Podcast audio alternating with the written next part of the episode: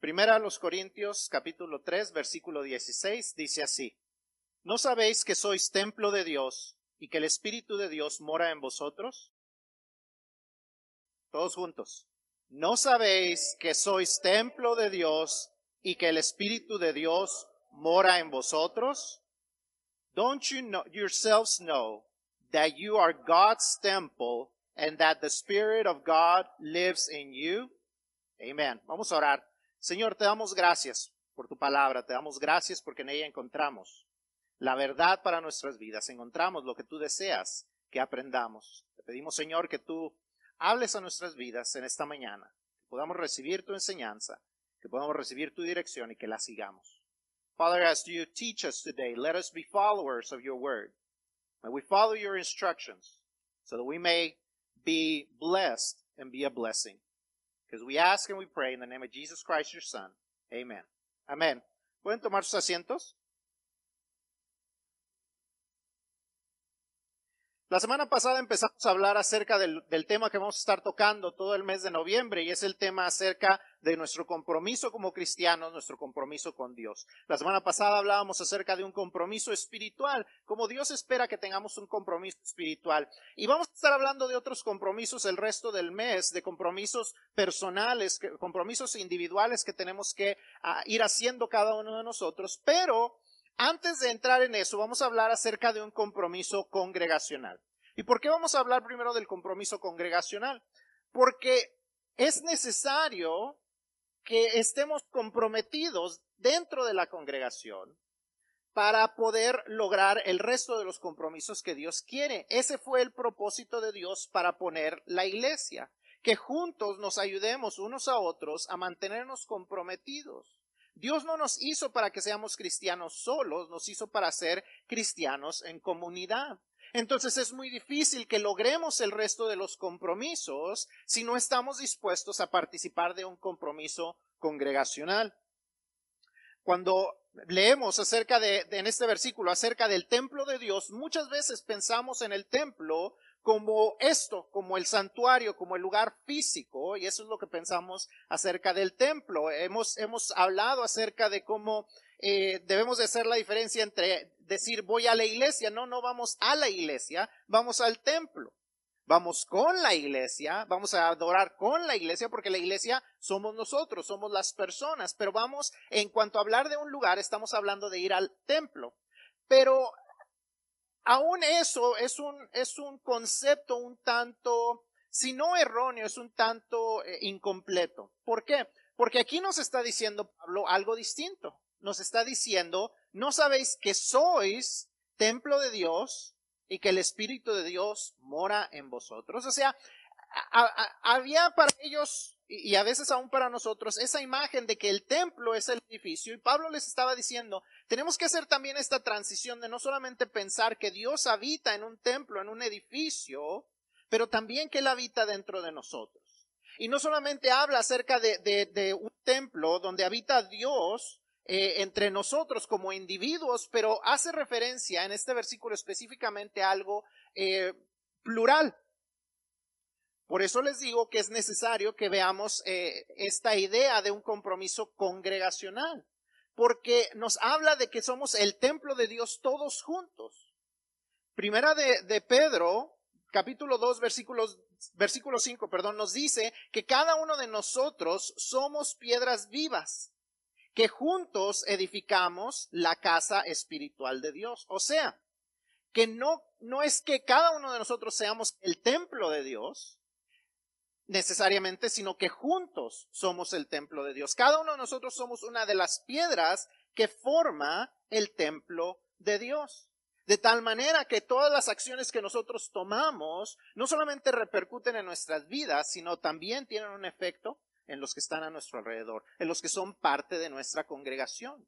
O sea que cuando nosotros nos comprometemos con Dios, no solamente es un compromiso que me afecta a mí, sino es un compromiso que afecta al resto de la congregación. Y mis fallas personales no solamente me afectan a mí, sino también afectan el estado espiritual de la congregación. Eso lo debemos de notar, eso lo debemos de saber. Y, a veces cuando nos aislamos demasiado, entonces eso es por lo que a veces el, el, el diablo nos da una buena arrastrada.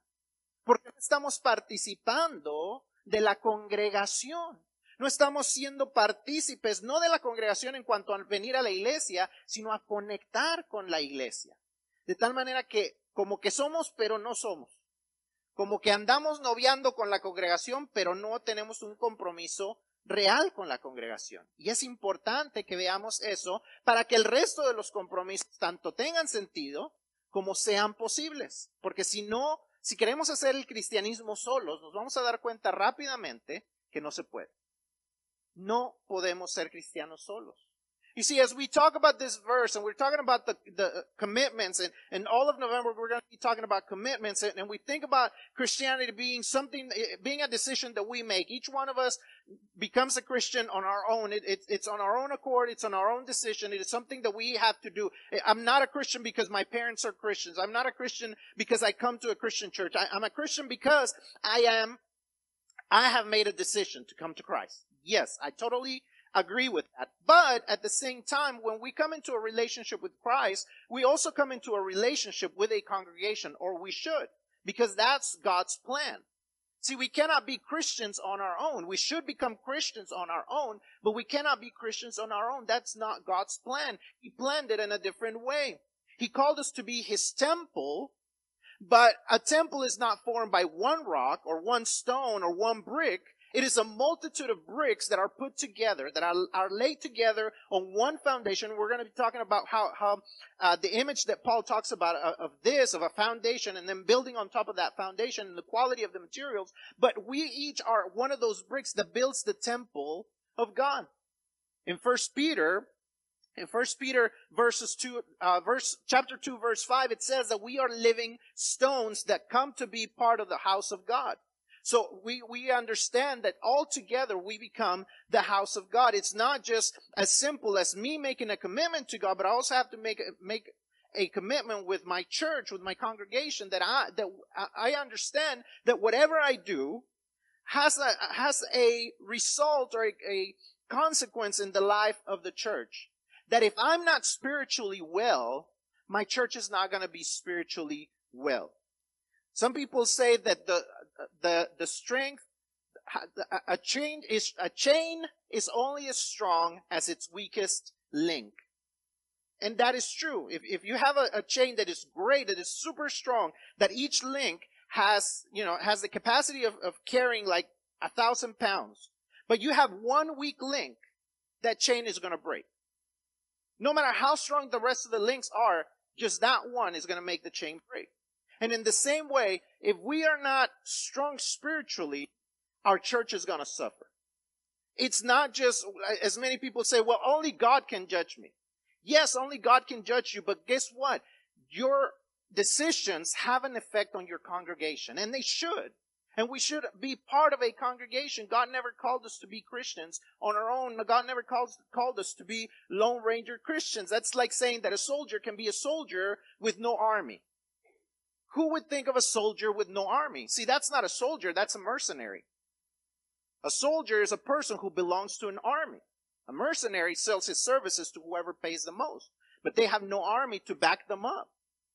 And to say that we are Christians and have no church, have no connection to the church, that's going to cause us to have problems. We cannot do Christianity on our own.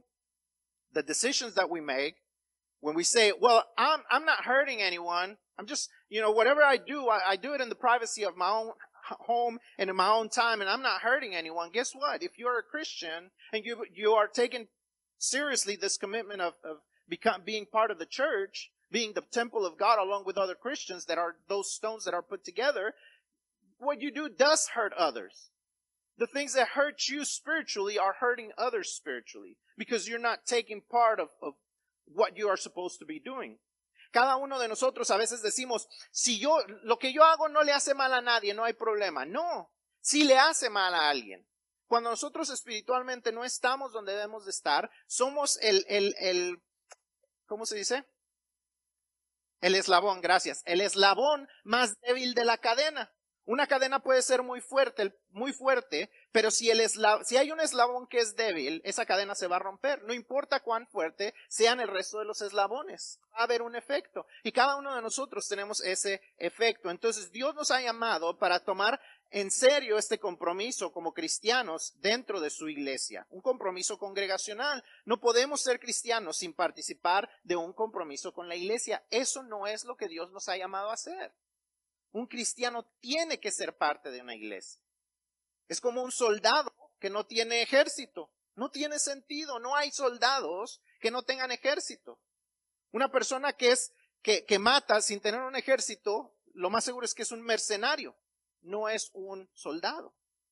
Es un mercenario que mata porque le pague a alguien más no es un soldado verdadero. E igual nosotros no podemos decir que soy cristiano pero no pertenezco a una iglesia, no pertenezco a una congregación. Tengo que pertenecer a una congregación, tengo que participar de una congregación, de lo contrario simplemente soy una persona eh, espiritual, una persona buena, una persona que está tratando de vivir una vida buena, pero no soy un cristiano, porque un cristiano tiene que participar de la iglesia. Y eso es lo que Pablo está hablándoles a, los corintios. Y, él les escribe esta carta y les, habla. Y lo primero que vemos en esta carta es que él les dice que para, para participar en un compromiso congregacional que sea agradable a Dios, de bendición para ellos y de edificación para el resto de la congregación, diciéndonos lo mismo a nosotros, algo que va a ser de agradable a Dios, de bendición para nosotros y bendición para el resto de la congregación, tenemos que hacer primero esto. Número uno, buscar la madurez espiritual. Tenemos que estar buscando la madurez espiritual. Los versículos 1 al 3 nos hablan acerca de esto. Pablo les está hablando a los, a los corintios y les dice que él ya les había hablado y les había tenido que hablar como a bebés, porque cuando ellos se convirtieron eran bebés espirituales. Pero el problema no es ese. El problema es que les tiene que volver a hablar como que si fueran bebés espirituales. Les dice, les tuve que volver a dar leche porque ustedes siguen siendo niños espirituales. Ustedes no han madurado. Todavía les tengo que hablar de la misma manera porque no han madurado. No han hecho el esfuerzo de ser maduros por ustedes mismos.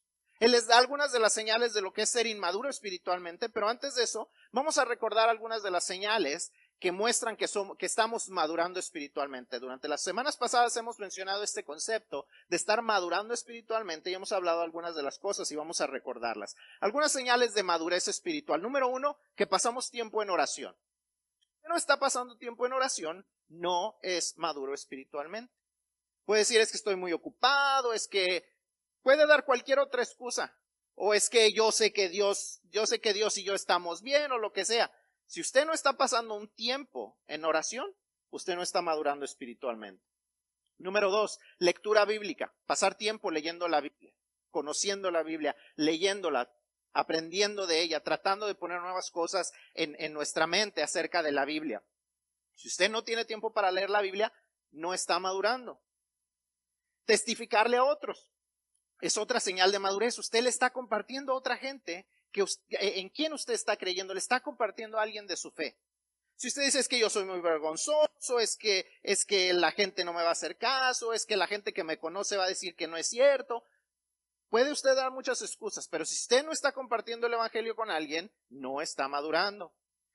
Después de compartirle a alguien, la gente normalmente se va a compartir y esa gente va a necesitar que usted le disipule. Si usted no está haciendo discípulos, si usted no está enseñándole a alguien más lo que usted está aprendiendo, es difícil que usted esté madurando. Y si usted no está animando a otros, usted no está madurando. Si usted no es de las personas que está animando a otras personas, porque ellos están pasando por esas debilidades, porque van empezando y todo, entonces usted no está madurando. Porque cada uno de nosotros debemos de ser los que animamos a otros, no los que siempre estamos teniendo que nos levanten el ánimo, que siempre nos estén así como que, ¿cómo se dice? Echándonos el, el airecito para que se prenda el fuego. Porque e, eso es para los que van comenzando, como decía, como decía Pablo, que les decía, miren, yo sé que ustedes en un momento fueron bebés espirituales, el problema es que todavía lo son. Así es que tenemos que mostrar señales de madurez. Eh, one of the things that we have to do is we have to seek to become more spiritually mature. We have to become more spiritually mature. See, Paul was talking to them and he says, look, I had to treat you like spiritual babies in the past. But the problem is, I still have to treat you like spiritual babies because you're here at church and you're spending time at church, but you're not becoming more spiritually mature. And see, that can happen to us as well. That we have been at church for many years, but we're not becoming more spiritually mature. We say that we, we pray the prayer, we made a decision for Christ, but that's kind of it. We haven't grown up from there. See, there's some signs that show that we are spiritually mature. If we are praying, we should be praying every day. If you're, if you're reading the Bible, you should be reading the Bible every day.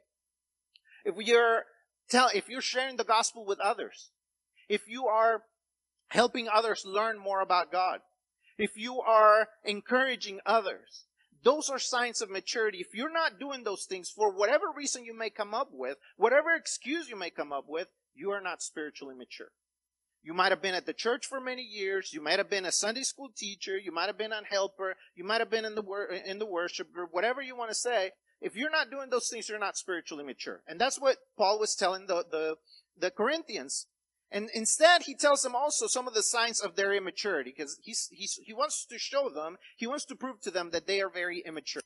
And some of the things that he says, not only in this chapter, but throughout the, all the chapters of First Corinthians, he talks about how they are people who complain a lot. If you're someone who complains a lot, you're spiritually immature. If you throw tantrums, you're spiritually immature. If you are envious, if you are jealous, if you're living by your flesh, if you, if you encourage the things that your flesh wants, what your eyes want to see, what your ears want to hear, what your hands want to do, instead of doing what God wants you to do, you're spiritually immature. If you're a person who likes to gossip or bring division between people, who likes to encourage others to be in arguments or fights, you are spiritually immature. If those are your attitudes, that's not the way God made you. See, some people say, oh, well, God made me that way, or, or that's just the way I am. Well, guess what? God is telling you, no, that's not the way you're supposed to be. That might be how you are, but that's not what you're supposed to be. You need to be maturing spiritually. You need to be growing up spiritually because whatever you are doing is affecting the church negatively. You're, you're affecting your life and the life of the church negatively when you are spiritually immature. And unless that's what we want to do, we want to hurt the church, then we gotta understand these things and we gotta start growing up. Grow up. Man up. Woman up. Spiritually. That's what God is calling us to do. Entonces, Pablo les habla no solamente, ya habíamos hablado de las señales eh, de madurez, ahora algunas de las señales de inmadurez que Pablo les enseña en estos, en estos capítulos, no solamente en este tres, sino a través de todo el libro, habla acerca de que la inmadurez se demuestra por medio de las quejas. Si usted es una persona quejumbrosa, si usted siempre le ve el lado negativo a las cosas, no es que usted sea realista, es que usted es una persona inmadura. Es que a veces decimos, no, es que, no es que yo sea, no es que yo sea pesimista, es que soy realista. No, es usted una persona inmadura. Si usted siempre es una persona que hace berrinches, que se hacen las cosas como usted las quiere y se van a hacer como usted las quiere, usted es una persona inmadura. Si usted es una persona envidiosa, ay, te tengo envidia, pero envidia de la buena, no hay envidia de la buena. Usted es una persona inmadura. Si usted es una persona celosa, ay, pues es que así soy, es que así nací, yo sí soy tóxica y es que me han, soy, me han hecho cosas y... ¿Por qué les da risa? Si usted es así, usted es una persona inmadura espiritualmente. Si usted eh, le da, le da a la carne lo que quiere. Y no solamente me refiero a las cosas este, que uno dice eh, que son vicios o a cosas sexuales. A veces le damos a la carne también con la comedera. Comemos más de lo que necesitamos. Le damos a la carne lo que quiere. Tenemos que pensar que somos personas inmaduras. Si no estamos siendo cuidadosos con el cuerpo que Dios nos ha dado. Si usted es la persona así que le gusta el wiri y le gusta causar divisiones y le gusta meter cizañas, amarrar navajas, las divisiones, también es una persona inmadura. Y Pablo dice, cuando tú eres de esta manera, no solamente causas problemas en tu vida, sino vas a causar problemas en la iglesia. Y a menos que ese sea eh, tu propósito, tu intención, necesitas cambiar. Hay cosas que tienen que cambiar, porque es lo, lo, que Pablo le está diciendo.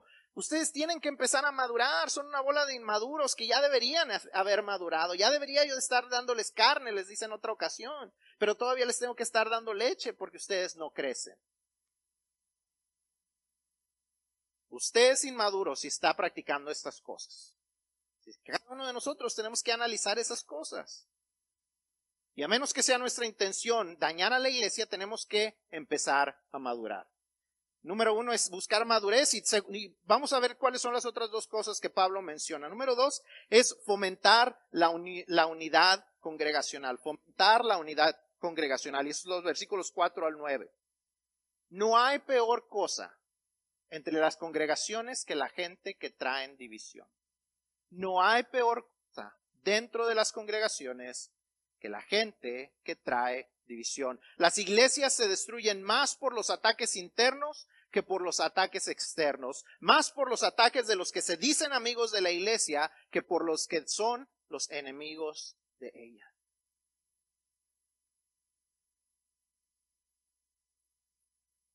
¿Cómo resolvemos eso entonces? Número uno, no debemos provocar celos entre los líderes. No debemos provocar celos entre los líderes. La gente decía, no, es que yo soy de Apolo, no, pues que yo soy de, yo soy de, de Pablo, y no, que yo soy de Cristo. Unos bien espirituales decían, no, es que yo soy de Cristo.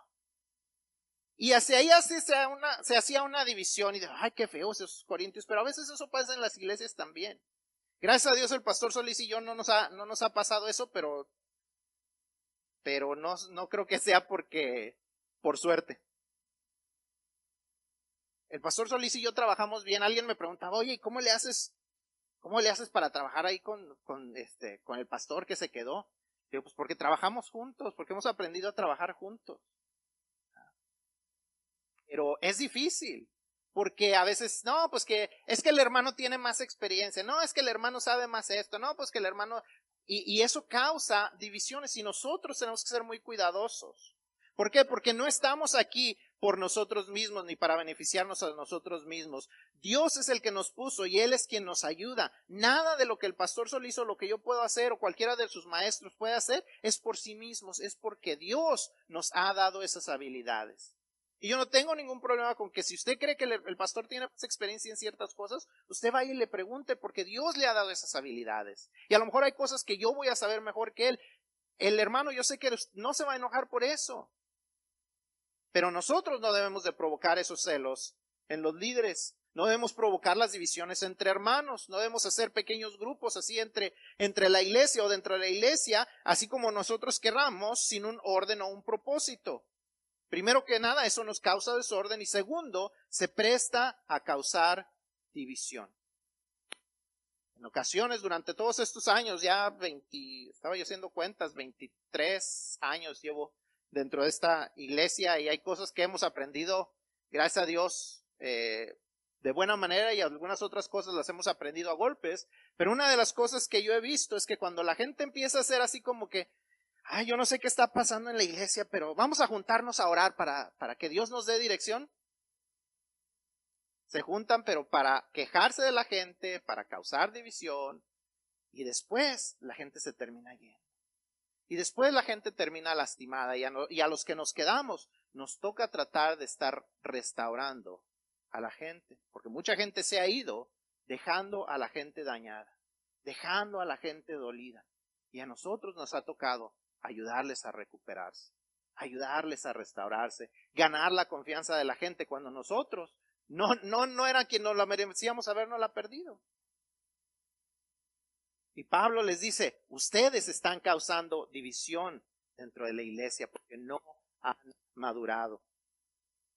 Hablar mal de los hermanos, hablar mal de los líderes, siempre va a traer problemas. En lugar de eso debemos, si vemos problemas, traer soluciones, no traer quejas. Recordemos que estamos juntos y el beneficio es para todos. Somos colaboradores. Habla aquí que somos colaboradores. Dice que laboramos con Dios. Laborar con colaboradores es lo que significa esa palabra, estar laborando o trabajando con alguien somos los que estamos con, trabajando con Dios, pero también dice que somos lo que Dios está labrando, somos la cosecha de Dios. ¿Qué es lo que Dios está labrando con nosotros? Mateo 13, 24 habla acerca de cómo el reino de los cielos es como es semejante a, a una a un a alguien que plantó trigo y alguien y le fue y le plantó cizaña ahí adentro y dijo y le dijeron vamos a, a sacar la cizaña dijo no no no porque puede que saquemos el trigo también. Y entonces les dijo, vamos a dejar que crezcan juntos. Pero eventualmente, tanto el trigo como la cizaña se cosecharán. El trigo para bien y la cizaña para destrucción. Gente que, que trae cizaña dentro de la iglesia va a ser destruida. Es que nosotros tenemos que buscar la unidad. La gente que trae divisiones va a sufrir las consecuencias. The people of, of, of the, the, the people of God need to find unity within the church. It saddens me. I, I'm, it saddens me when I read comments on pastors' pages, on organization, on Christian organizations pages, on Christian artists pages, and they mention something, especially right now, like during this week, during the election. And people who just argue with one another, being Christians, and they argue and they, they speak evil of one another, and they bring division, and we have allowed politics to divide our churches.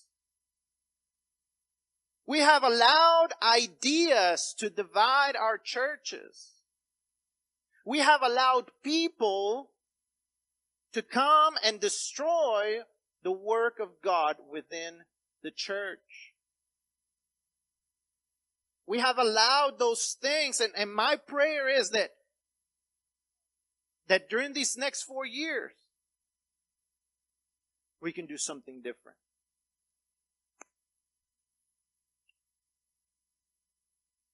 The church has always had to fight divisions from within much more than what comes from outside. See, we only have one real enemy outside. The problem is inside. So many times we are attacked by those we consider friends, we consider family. We gotta be careful because God has called us to be committed to one another, not to be hateful to one another, not to destroy one another. God has called us to build up one another, to be the, the ones that continue to build up the temple, the house of God, the people of God, this building, not this building, but this building, this building. The congregation that worship is, that worships God, where, where God is worshiped, but also where sacrifices are brought. See, the, the, the, the purpose of the temple was it was a place where people not only came to worship, but they came to bring sacrifices when they came and had an encounter with God. Although we are not a physical temple, our purpose has not changed. We're still the ones where sacrifices must be given in recognition of what God has done. So we cannot allow this building, this temple to be destroyed especially by those who are part of the congregation. And we cannot be the ones who bring the destruction into the church. We should not be the ones complaining about somebody else. Come and find answers. Come and help and bring solutions. Don't only bring complaints. Don't bring gossip. Don't bring gossip hidden behind, oh, we really ought to pray for this person because I saw them doing this and this and this and that. See, that's not prayer, that's gossip.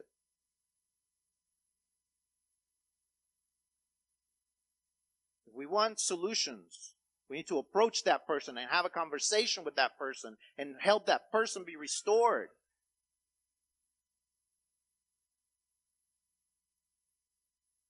Las iglesias se dividen entre que son rojos o son azules.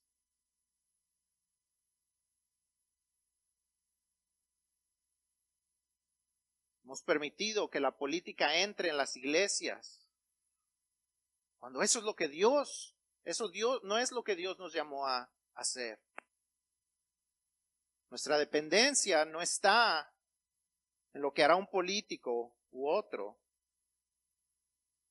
sino en lo que Dios hará y en lo que permitamos que Dios haga en nosotros y por medio de nosotros. Y por último, para poder vivir el compromiso congregacional, no solamente tenemos que estar eh, madurando espiritualmente, fomentando la unidad de la iglesia, sino que también tenemos que entender nuestra responsabilidad personal. Yo tengo responsabilidad personal. Hay cosas que yo tengo que hacer y que solo yo puedo hacer y si no las estoy haciendo, hay problemas y habrá problemas en la iglesia. Pablo menciona la imagen de la construcción de un edificio. Está hablando primero acerca de plantar y después se, pasa a otra visión, a, una imagen de, la, construcción de un edificio, específicamente la edificación de un templo. Y ahí podemos encontrar tres ideas en estos últimos versículos, del 10 al 16. Número uno, nos dice que cada uno tenemos la responsabilidad de edificar. Cada uno de nosotros tenemos una responsabilidad de edificar. Edificamos primero sobre el fundamento de Cristo. Edificamos sobre el fundamento de Cristo. No hay otro fundamento que Cristo. Ni el pastor, ni el ser bautista, ni una nación cristiana, ni ninguna otra cosa es el fundamento de esta iglesia. El fundamento de la iglesia es Cristo Jesús, aquel que murió y resucitó aquel que murió por mis pecados, aquel que resucitó para darme vida eterna. Él es el fundamento, Él es sobre el cual construimos. No construimos sobre ningún pastor, no construimos sobre ninguna idea, no construimos sobre ninguna denominación, construimos sobre Cristo Jesús. Ahora dice después, que cada uno, que, que, que, hay quien construye y después hay otros que edifican sobre ese fundamento. Esos son los predicadores, los maestros, nuestros mentores, quien nos ha discipulado, las doctrinas que tenemos como bautistas, etcétera. Esos son parte de nuestra construcción.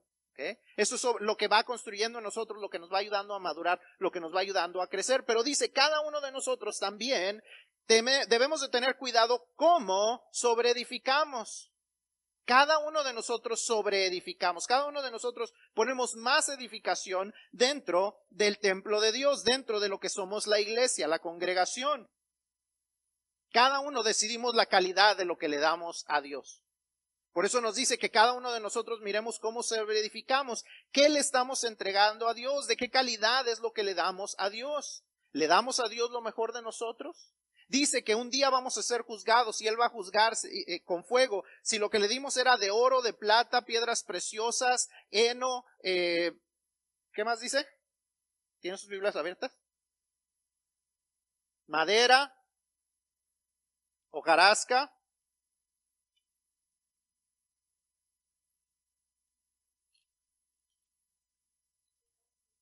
piedras preciosas, oro y plata, ¿verdad? Lo que, lo que habíamos, eh, había dicho. Dice, si, algún, pues si sobre este fundamento, Jesucristo es el fundamento, alguno edificare oro, plata, piedras preciosas, madera, heno y hojarasca, la obra de cada uno se hará manifiesta porque el día la declarará. Pues por el fuego será revelada y la obra de cada uno cuál será, cada uno cual sea, el fuego la probará. Entonces dice que él pasará todo, todo lo que nosotros le entregamos a Dios lo pasará por el fuego. O sea, cuando hablamos de fuego, nos, fuego, perdón, nos está hablando acerca de juicio. Entonces Dios va a juzgar. Y, para la construcción de un templo se usaba plata, se usaba oro, se usaban piedras preciosas, que eran las cosas más duraderas. Y dice que también aquí que, podemos haber construido con qué? Con madera, y hojarasca. Si usted pone en el fuego el oro las, la plata y las piedras preciosas, ¿qué les va a pasar? Permanecen. Se van a purificar, se van a limpiar, van a ser algo mejor. Pero si usted pone en el fuego madera, heno y hojarasca, se van a quemar. Eh, me gusta que participes. Se van a quemar. Se van a quemar, se van a hacer cenizas. ¿Qué es lo que pasa cuando algo se quema? Solo las cenizas quedan. Puede uno poner, el, otro día pusimos una, una este, chimeneita ahí en la casa de, mis suegros y le poníamos unos, unos troncotes así y los metíamos ahí en la chimenea. Y era un, er, trajeron un montón de leña como lo venden, ¿verdad? Que 12 por 2 por 15 vamos a decir. ¿Cuánto quedó de la, de, de eso? Tal vez un así de ceniza. Una nada de ceniza todo se consumió porque el fuego lo consumió. Y a veces nosotros lo que le damos a Dios es así. Y dice que Dios lo va a juzgar. Porque a veces le damos lo mejor de nosotros, lo mejor de nuestro tiempo, cuando nosotros le, damos nuestro tiempo, le damos nuestro servicio, nos preparamos, si somos maestros vamos a los entrenamientos, si somos músicos practicamos, estamos eh, teniendo cuidado de nuestros instrumentos, cuando tocamos, tocamos lo mejor y tocamos solamente para nuestro Dios, hacemos todas estas cosas para darle a Dios lo mejor, le damos a Dios el, el oro, la plata y las piedras preciosas de nuestra vida, pero a veces, tristemente, le damos a Dios las obras, le damos lo que no permanece. Le damos la madera, le damos el heno, le damos la hojarasca. Le, damos nuestro poquito tiempo. Ay, ay, no oré ahorita. Ya me tengo que dormir. Pero ay, señor, buenas noches, este, ángel de la, ah, no, no es ángel de la guarda. Este, pero no me desampares, no, como quiera no me desampares ni de noche ni de día. Y, y eso es todo nuestro tiempo para Dios.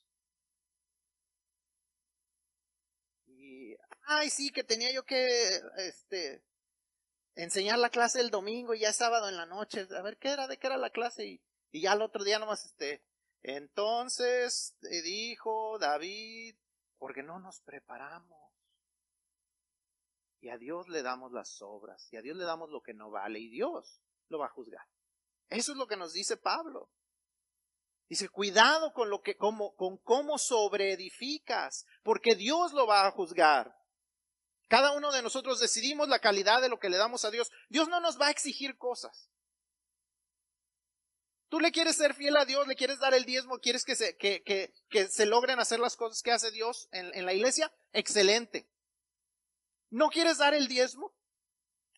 Dios no te va a forzar. Pero Dios va a juzgar. ¿Le diste algo de oro o le diste hojarasca? ¿Le diste primicia o le diste sobras? ¿Qué le diste a Dios? Porque un día Dios juzgará sobre eso. Cada uno de nosotros no solamente decidimos la calidad, sino tenemos que entender que seremos juzgados por lo que le hemos dado a Dios. Un día lo que dimos a Dios de nuestros recursos, tiempo, talento y tesoros será probado él. Y si es de calidad, seremos recompensados. Si es de mala calidad, no perderemos nuestra salvación. Es la buena noticia. Dice, si bien será salvo, no vamos a perder nuestra salvación, pero qué, qué triste será cuando nos demos cuenta de lo que pudimos construir para la eternidad, lo desperdiciamos por lo temporal.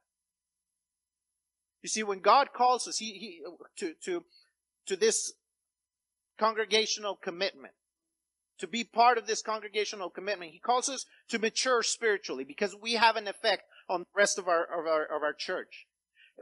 He calls us to maintain unity within the church. But he also calls us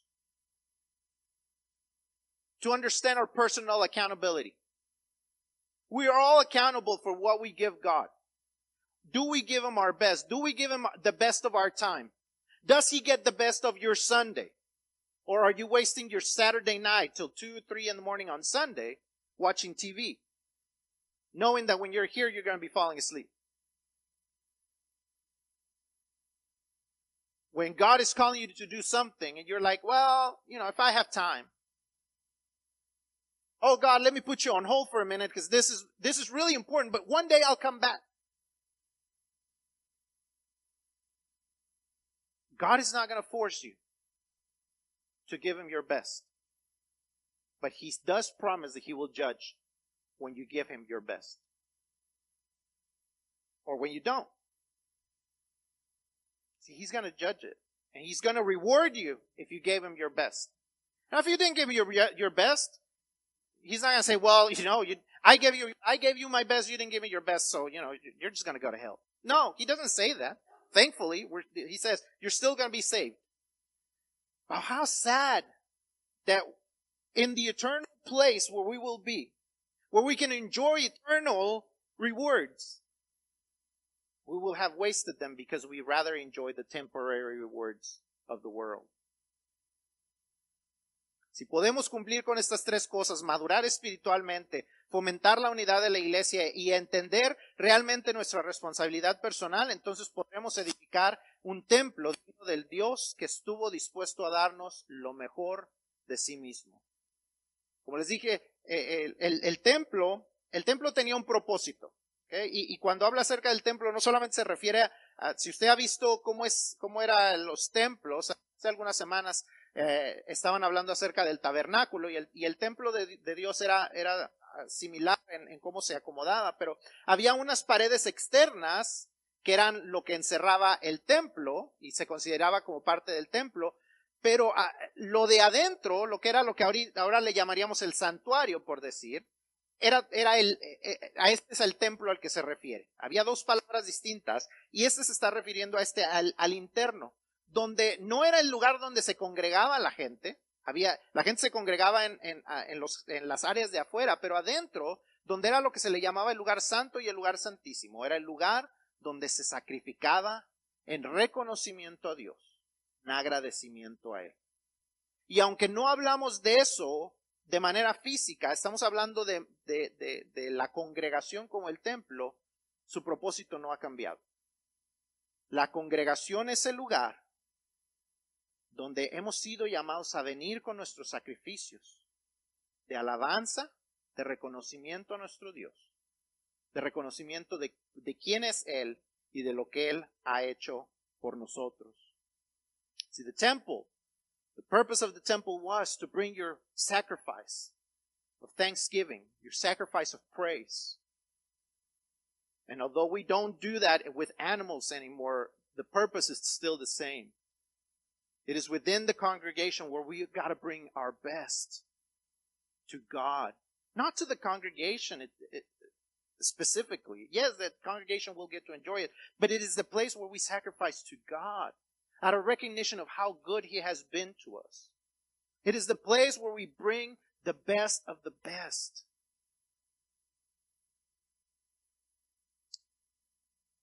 Y una cosa más que vemos en el versículo 17. El versículo 17 viene con una gran advertencia. El que, el que en lugar de construir el templo de Dios, la congregación local de creyentes, en lugar de construirlo, está saboteándolo activamente está saboteando activamente el trabajo dentro y fuera de la iglesia, sufrirá las consecuencias, porque la iglesia es santa para Dios. Anyone who tries, verse 17 tells us that anyone who tries to bring destruction, division, harm to the church, to the building of, of God, to the temple of God, which is us, that is a great warning because they will pay the consequences. Because this is God's holy place. Not this place, but us. Anyone who tries to harm the congregation will pay the consequences.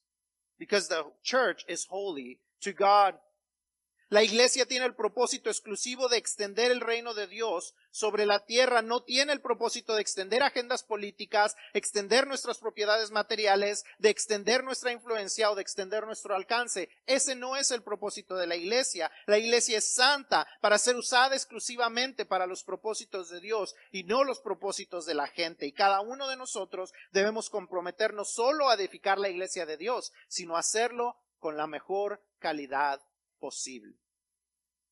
We're called to be committed to give the best of our best to build the church. Not only to build the church, but to build it with the best of ourselves. Anyone sabotaging the church will pay the consequences. We harm it with our sin, with our unforgiveness, with our uh, with no, with unrepentant hearts, with our jealousy, with our envy, in anything that we are immature with, we will face the consequences. In Hebrews 11:31 it says that it is awful to fall in the hands of a living God who promises blessings to those who obey him and are and help build the church but also promise destruction to those who harm it.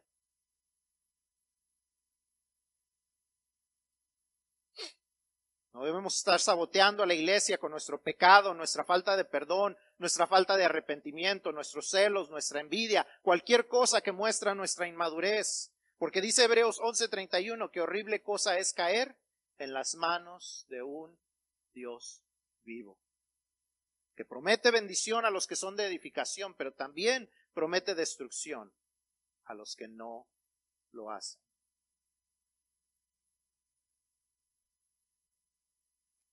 Cada uno de nosotros, si hemos hecho una decisión de recibir a Cristo en nuestros corazones, somos una de las piedras, uno de los ladrillos que construyen el templo de Dios. ¿De qué calidad somos? ¿De qué calidad es la construcción que estamos edificando para Dios? Como siempre, la buena noticia es que en Dios hay nuevas oportunidades. Es que si hemos estado haciendo mal las cosas, en Dios puede haber arrepentimiento, perdón y restauración. You see, we are all part of this building of, of, the, of the church of God. We, each one of us is a brick. If we're a good quality brick, great. If we are not, the good news is that we can change. Is that we can repent. Is that God forgives. Is that God promises to forgive those who are repentant, can change them and transform them. That's all. I, I love, I love preaching. Even when there's hard things that, that like this, like what we talked about last week, and there's things that confront us to our sin and our mistakes. I love preaching not because of that, but I love that we can always go to the good news that with God, things can change. That we don't have to stay the same. That things don't have to stay the same. But that we can start over.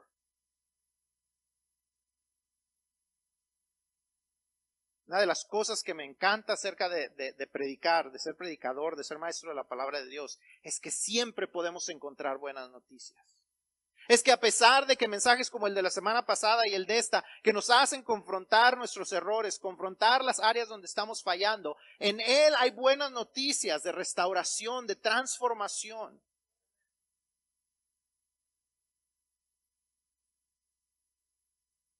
Si no fuera por Él. ¿Dónde encontramos esperanza?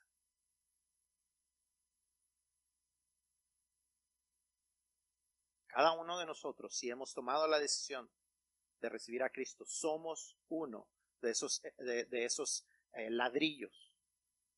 Y podemos juzgar la calidad y podemos mejorar la calidad. Pero si no hemos hecho una decisión de recibir a Cristo todavía, no somos uno de esos ladrillos, pero aún ahí podemos serlo. Si tú no has recibido a Cristo, hoy es el día para hacerlo. See, we are all part of the church if we have received Jesus. But if you have not received them as your Lord and Savior in your heart, you can do that today. And become one of those bricks and be one of those great quality bricks that can be, where the church can be built up. where we can become a better church. A church that reaches out. A church that helps others find hope.